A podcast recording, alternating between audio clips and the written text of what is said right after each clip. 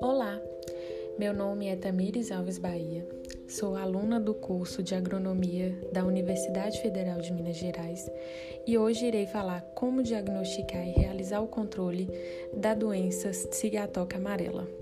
As infecções da cigatoca amarela ocorrem nas folhas jovens da planta, geralmente inclui a que ainda não está aberta e as folhas 1, 2, 3 e 4.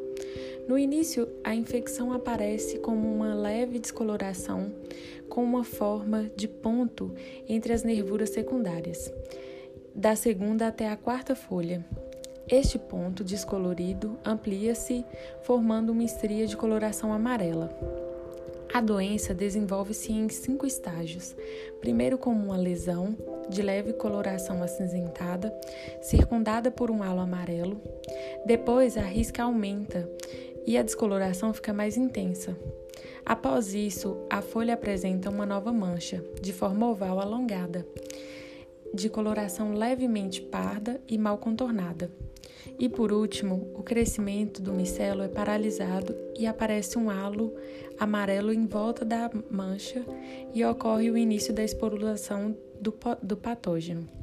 Após isso, pode-se observar frutificações do fungo em forma de pontuações negras e uma grande parte da área foliar é comprometida, o que ocasiona a morte prematura das folhas. Para se realizar o manejo da doença, Pode-se utilizar o controle químico através de fungicidas de contato e fungicidas sistêmicos. Pode-se aplicar o controle cultural, considerando a rápida drenagem de qualquer excesso de água do solo, combate às plantas daninhas e eliminação de folhas atacadas.